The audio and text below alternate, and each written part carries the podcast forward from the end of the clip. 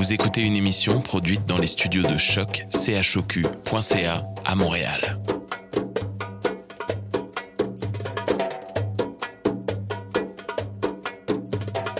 Vous êtes tous les bienvenus à Radio Dodo, une radio internationale destinée aux tout petits enfants victimes des guerres.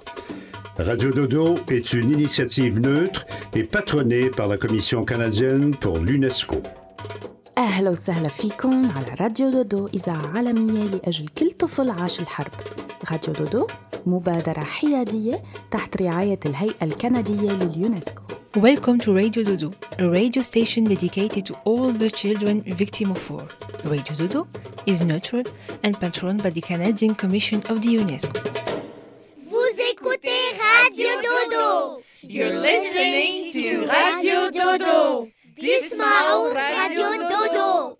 Hey guys, welcome to Radio Dodo. My name is Francesca and I'm so happy to be back with you again. This evening, magical creatures have invaded Radio Dodo studios. I have to hurry up, otherwise a fairy will steal my mic. So without further ado, first, Gabriel recites the classic tale Beauty and the Beast. Oh, I love that story. Then Paolo reads the tale The Giraffe with No Neck, written by especially for Radio Dodo by Michel Marc Bouchard. The show goes on with a story read by Gabriel. Finally, Paula recits another part of My Friend Dunya by Mariah. Thank you so much for listening to Radio Dodo. See you soon.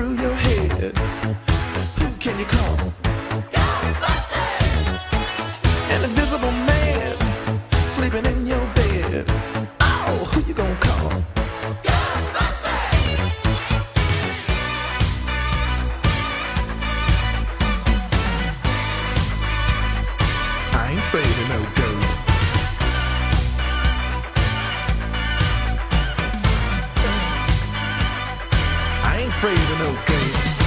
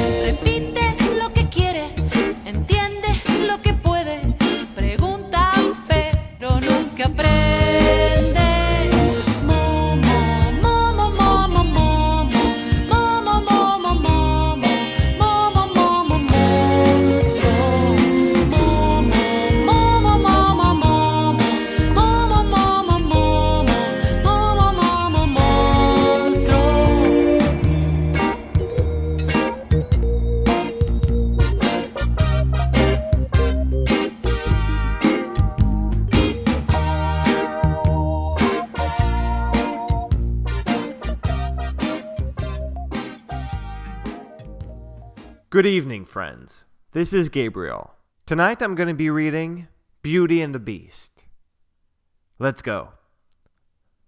Once upon a time, there was a wealthy merchant who had three daughters. The two oldest were pests who only thought of partying and enjoying the fortune of their father.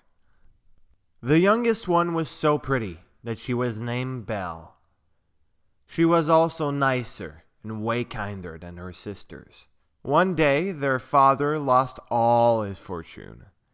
He and his daughters found themselves living in a small country house. The older sisters wanted to marry their lovers, thinking that the men didn't care about their fortunes. But they fell from above when the men broke up with them. Belle did not care to marry or cry about her lost fortune because she knew that crying would not bring it back. She spent her days working in the house, eating, reading, and playing the harp. One morning, her father left with some goods that he had to deliver. He asked his daughters if they wanted a present. The two olders did not hesitate to ask him for big, wonderful things. Belle just asked her father for a rose. But on the way home, the man lost himself in the forest. He was happy to find a castle that seemed abandoned. He entered through an enclosure and fed his horse before entering the building, where he tried to call the servants, whom did not come. He settled down by the fire, resisting the urge to eat at the table which was filled with food. The man told himself that he would wait for the servants, and that they would forgive him for having invited himself into the castle. He waited until 11 o'clock, but no one came. He decided to sit down and eat. He then went to bed, thanking heaven for his good meal and hospitality. When he left, he saw a grove of roses and cut one from it. Instantly, a horrible beast appeared in front of him and told him that it was very bad to steal roses when he had welcomed him with open arms into his castle.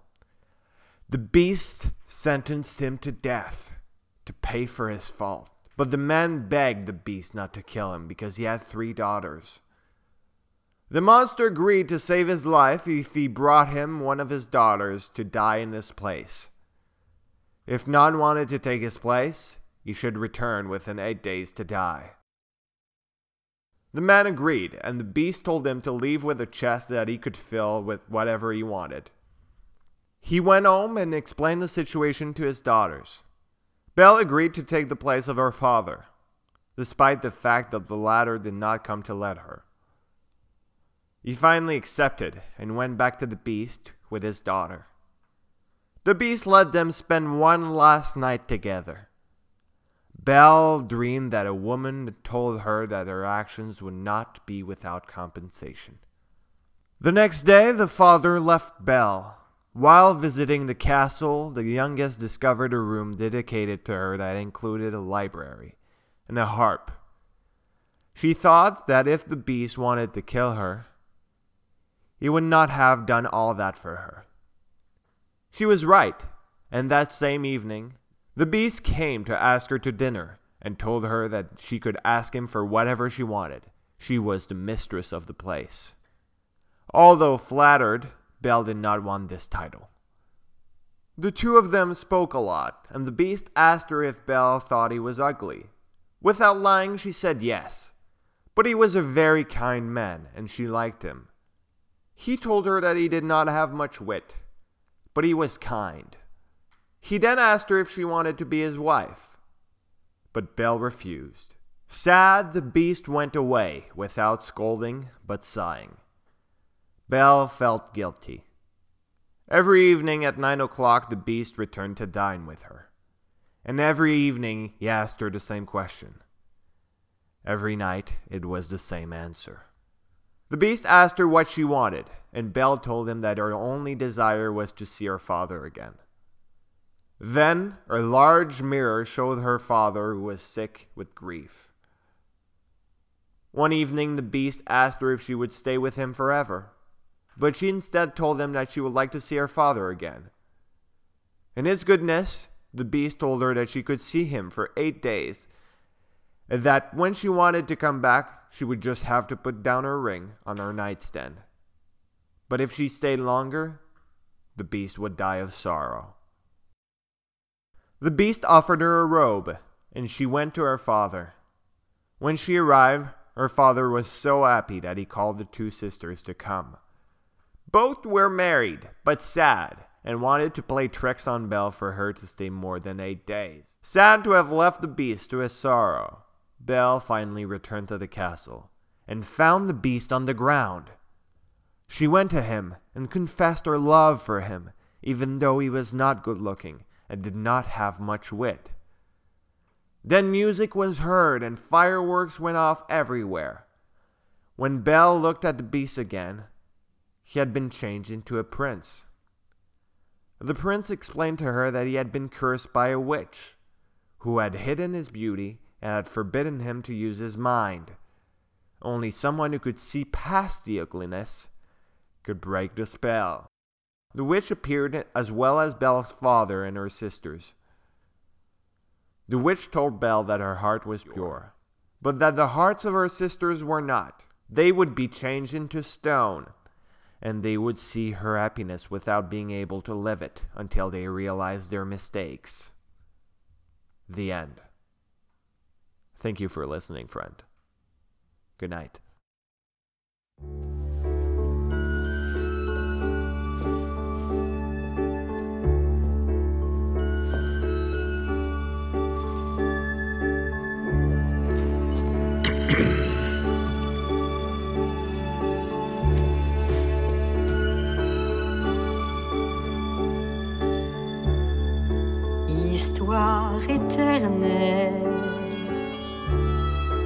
Qu'on ne croit jamais de deux inconnus qu'un geste imprévu rapproche en secret. Et soudain se pose sur leur cœur en fête un papillon rose, un rien, pas grand-chose, une fleur offerte. Rien ne se ressemble, rien n'est plus pareil. Mais comment savoir la peur envolée que l'on s'est trompé? Chanson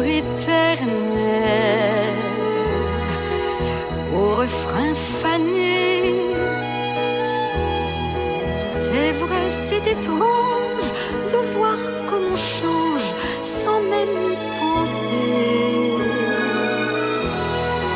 Tout comme les étoiles s'éteignent en cachette, l'histoire éternelle touche de son aile la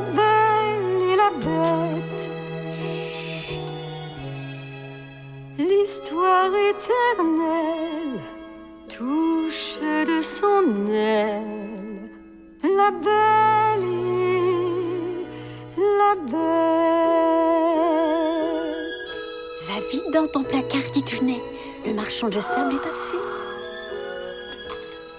Bonne nuit.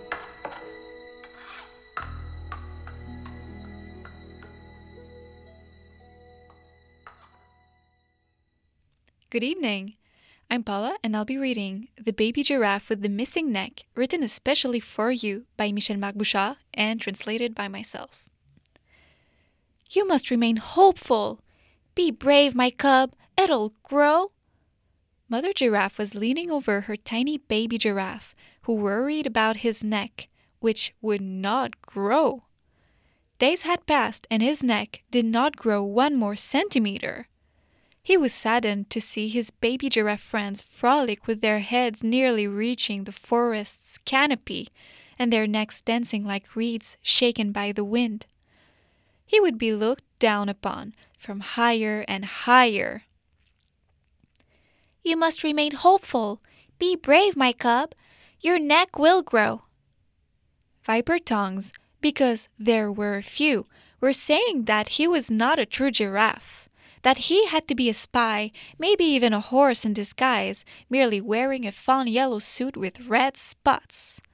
All those remarks were adding on to his insecurity. His uncles and his aunts, his siblings and his cousins all had to lean over him to comfort him. At first, an uncle had the idea to plant a tree seed in his neck, which would, while growing, elongate the cub's nape, then his collar, and finally his neck. But what would happen of the branches? Would they grow in his throat, in every direction, giving him a hedgehog's fashion? A second uncle had the idea to attach a rope to his tail and another to his head. Then, in groups, they would pull on each rope until his neck would unlock. You will tear him up, cried his mother. Finally, a third uncle suggested to make him swallow a ladder. Yes, a ladder. A long ladder. A staircase neck where birds could rest, but the poor baby giraffe choked on the first step. Intrigued by the existence of a baby giraffe with a missing neck, giraffes from the neighboring areas came to visit him to satisfy their thirst for curiosity. They all wanted to see the uncanny cub with the missing neck with their own eyes. They came from everywhere, dozens at a time, hundreds at a time, and all had to lean over him to get a close look, to speak in his ear. And that's when something unexpected happened. Since it would be boorish to speak to him of his neck, all of them started complimenting his other attributes. An old giraffe told him, Your eyes are extraordinary. It is true that the baby giraffe with the missing neck had extraordinary eyes. His lashes were flapping like butterflies' wings. Another said, You have the greatest looking ears in the world. That too was true, soft ears like plush. And another one, Your legs are so graceful. Yes, the baby giraffe had dainty legs like flower stalks. The other baby giraffes, the ones that had always looked down on him, only could wish they had received as many compliments, such care and tenderness. They wished all the giraffes in the world leaned over them with warmth, like they did for the baby giraffe with the missing neck. From that day on, the baby giraffe with the missing neck has become the baby giraffe with extraordinary eyes, the baby giraffe with the greatest looking ears, the baby giraffe with the graceful legs. His beauty is proclaimed all over the world, and no one thinks about his missing neck any longer. La girafe, la girafe est une demoiselle qui qui pique-nique dans un petit coin d'Afrique. En jouant à saute-mouton avec un caméléon, elle accroche un cocotier et se retrouve assommée. La girafe, la girafe est une demoiselle à gaffe qui pique-nique, qui pique-nique dans un petit coin d'Afrique. De son pyjama, on y trouve n'importe quoi. J'y ai vu trois Wistiti qui mangeaient des spaghettis. La girafe, la girafe est une demoiselle à gaffe qui pique-nique, qui pique-nique dans un petit coin d'Afrique. Un jour à une réception, elle se fait un beau chignon. Elle installe tout en haut une famille de crapauds. La girafe, la girafe est une demoiselle à gaffe qui pique-nique, qui pique-nique dans un petit coin d'Afrique. Quand elle gratte sa guitare, elle se prend pour une star. Avec son blouson de cuir, la jungle va tressaillir.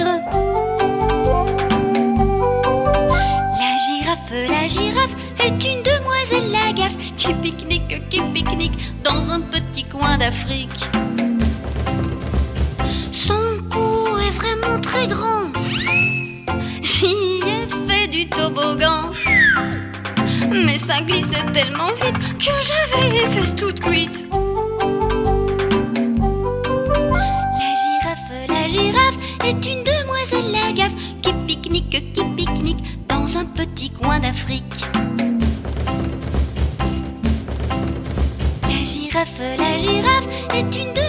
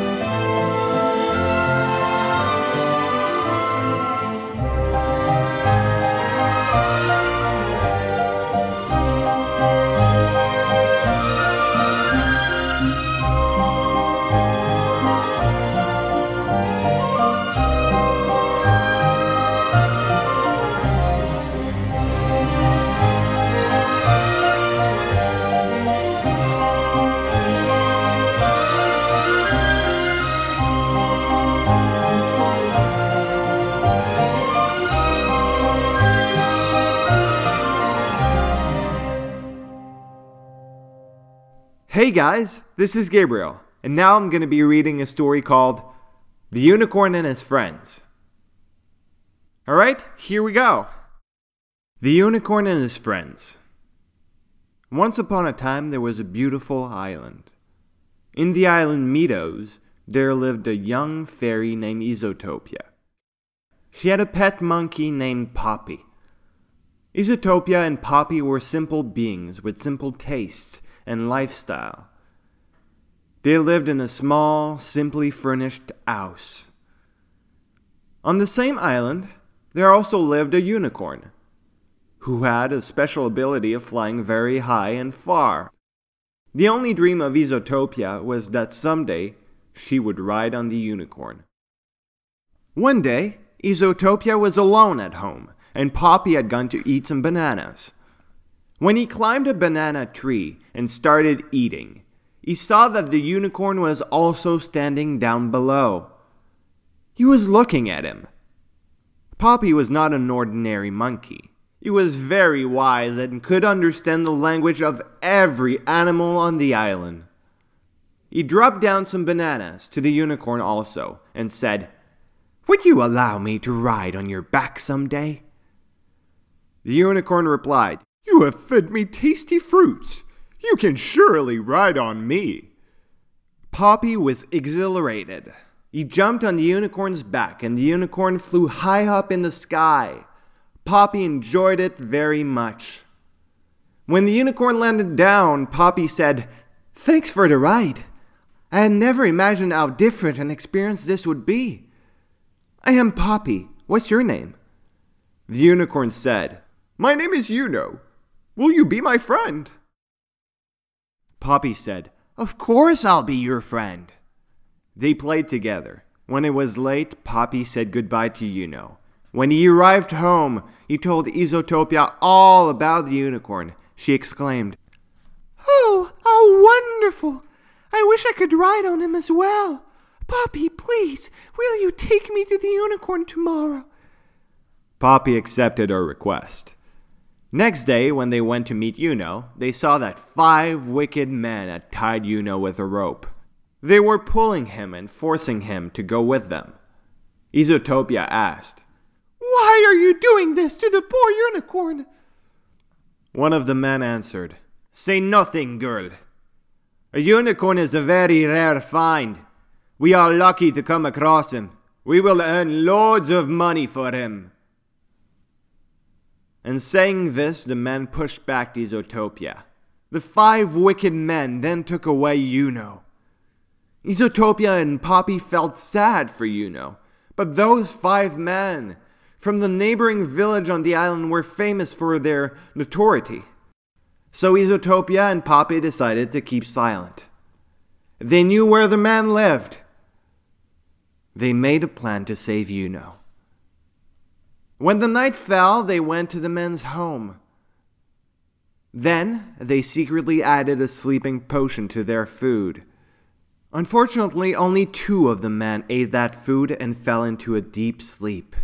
The remaining three men had dinner outside and were sleeping in another room. Isotopia locked the door of that room from outside. Now Poppy tried to untie the rope with which Yuno was tied. But the rope was fastened very tightly. So when Poppy tried to untie the rope, Yuno got hurt and uttered a cry of pain. The three men woke up, while two were in a deep sleep. They understood that Yuno's friends had come to free him, but found that their door was locked from outside. They started pushing and kicking the door, and after a few minutes managed to break the door and came out. When they came out, Yuno was free. The men came running towards them, but Isotopia and Poppy jumped on Yuno's back. One of the men caught Poppy's tail, but when Yuno started flying, let go of the tail and fell down. All the men stared at them in anger and disappointment. But what could they do now? During their flight, Poppy told Yuno all about Isotopia. Yuno became friends with Isotopia too.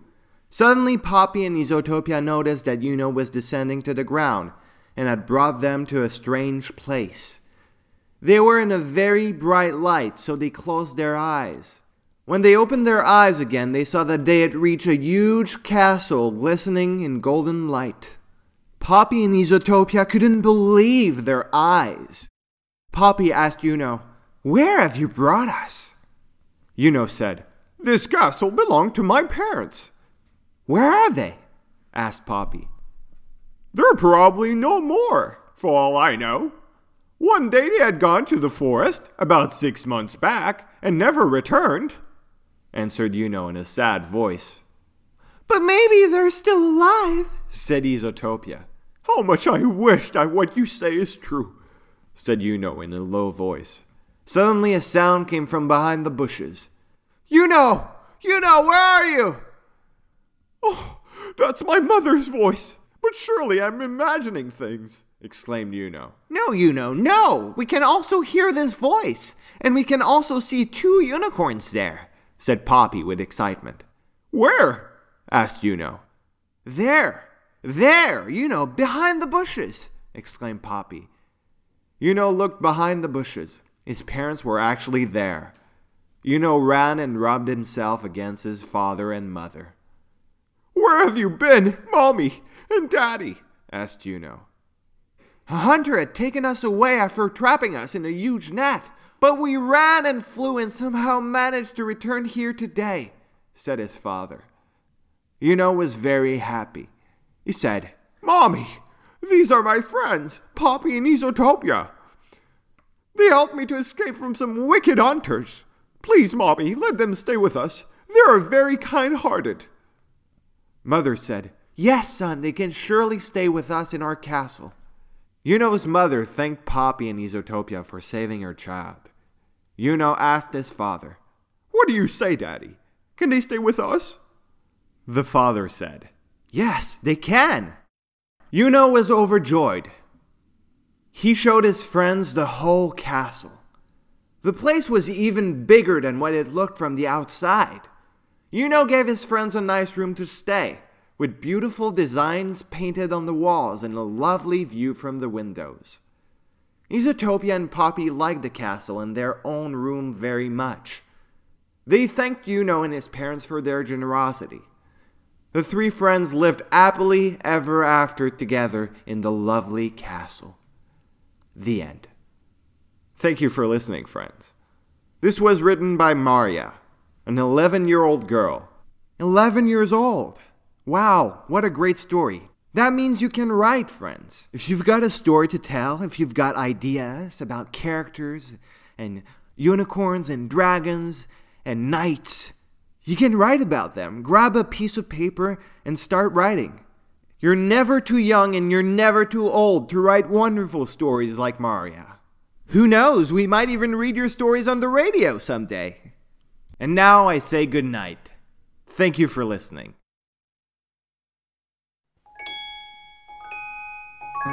Tu ne pouvais jamais dormir sans que j'invente pour ton plaisir des histoires de magiciens qui font tout avec rien. Et j'inventais pour que tu dormes dans la chambre les soirs de pluie des crocodiles en haut de forme et des grenouilles en queue de pie. Et des fées à n'en plus finir.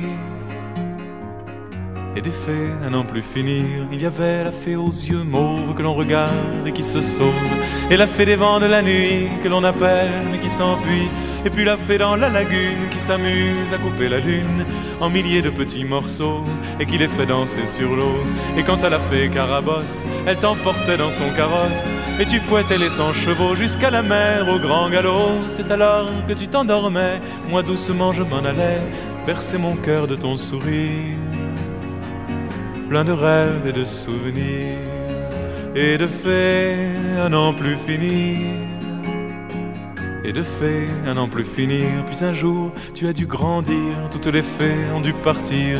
Avec elles, les magiciens qui font tout avec rien. Et depuis, pour que je m'endorme dans la chambre les soirs de pluie, quand les nuits sont trop monotones, je repense à nos jours enfuis. Et les fées à n'en plus finir rappelle à mon souvenir. Il y avait la fée aux yeux mauves que l'on regarde et qui se sauve, et la fée des vents de la nuit que l'on appelle mais qui s'enfuit. Et puis la fée dans la lagune qui s'amuse à couper la lune en milliers de petits morceaux et qui les fait danser sur l'eau. Et quand ça l'a fait carabosse, elle est partie dans son carrosse. Elle a fouetté les 100 chevaux jusqu'à la mer au grand galop. Les enfants, c'est fait pour grandir, pour s'en aller vers l'avenir, en laissant derrière eux des rires, plein de rêves et de souvenirs, et des faits à n'en plus finir, et des faits à n'en plus finir.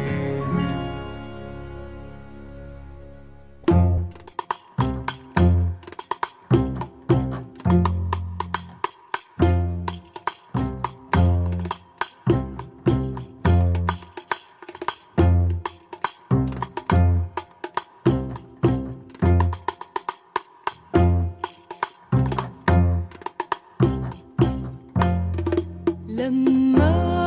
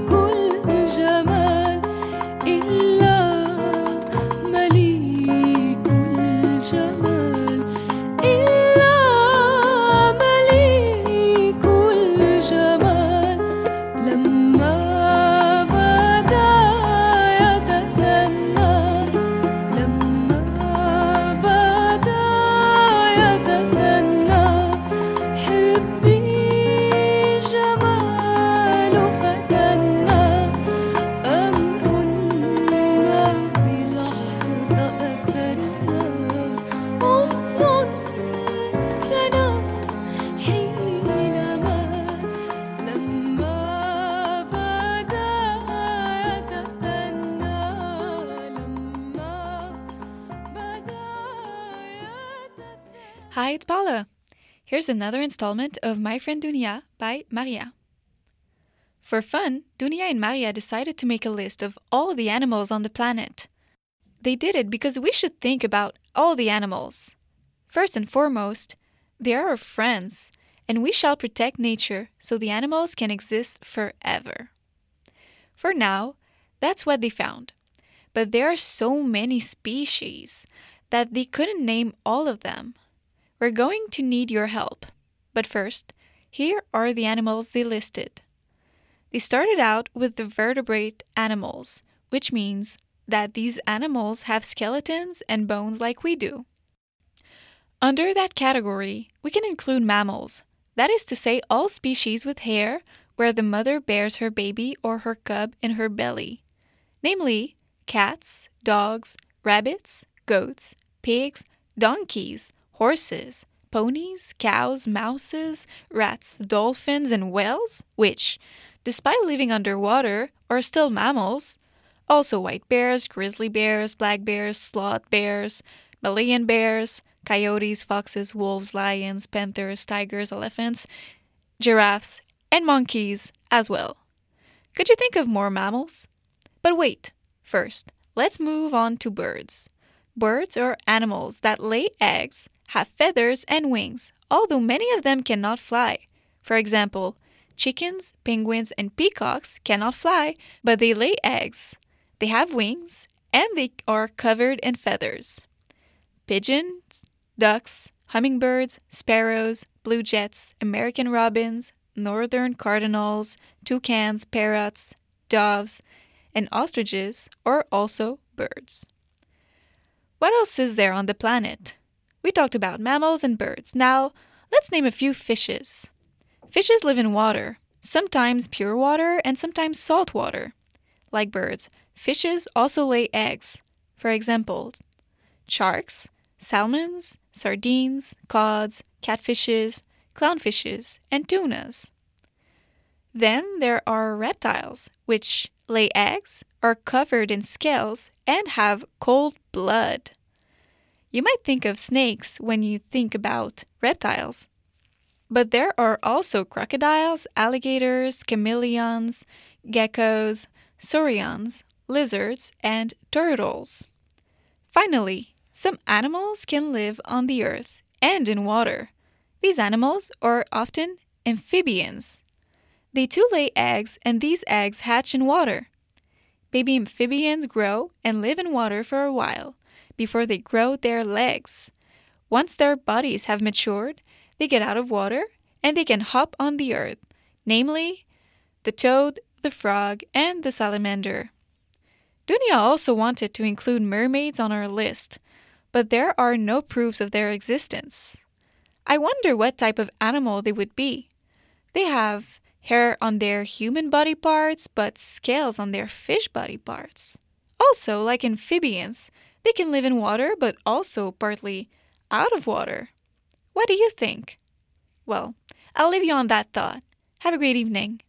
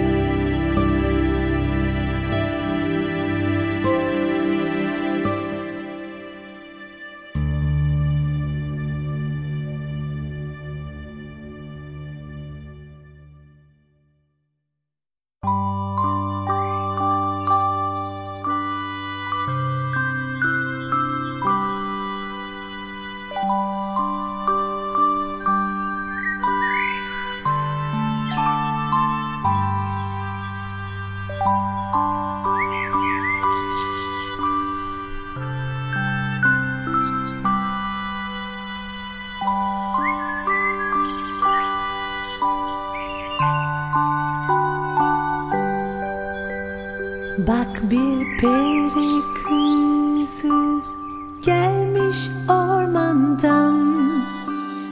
Uyu ki hemen girsin içeri. Sana bakıyor camın kenarından. Tutsun kollarından uçursun seni Masallar diyarına götürsün seni. Orada seni bekliyor çizmeli kedi. Bulmak için ormanda pamuk prensesi Gözlerini kapat ve uyu şimdi.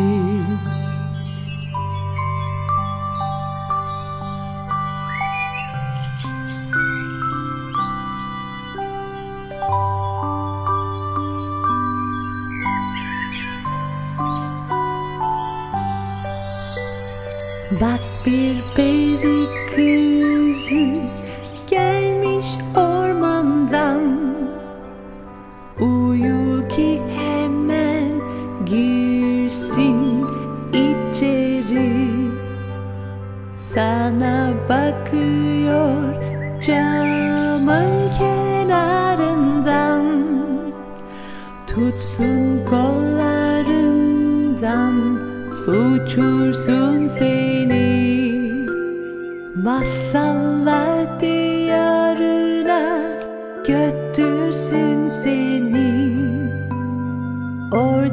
seni bekliyor çizmeli kedi.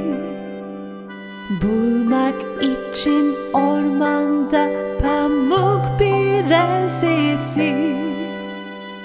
Gözlerini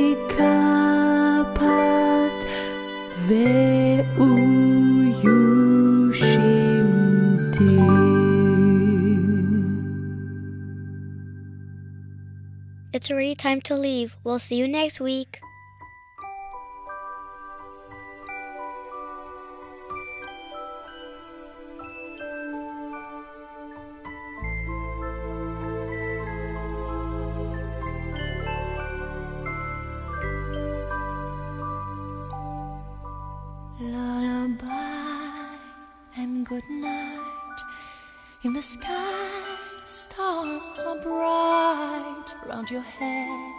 Flowers gay. Set your slumbers till day. Lullaby and good night. In the sky, stars are bright. Round your head, flowers gay. Set your slumbers till day. Close your eyes now and rest. May these hours be blessed. Close your eyes now and rest. May these hours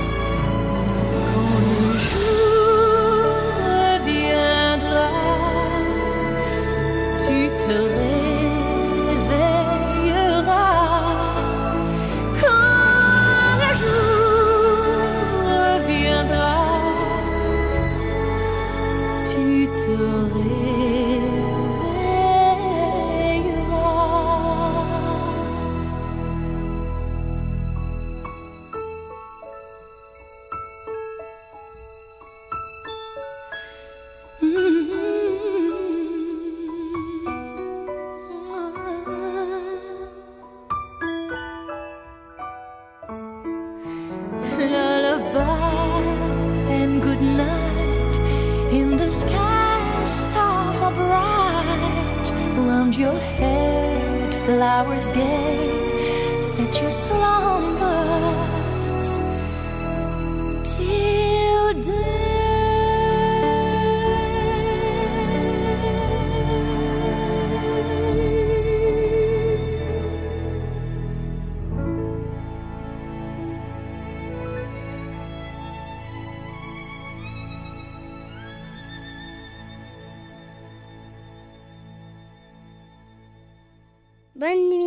bonne nuit.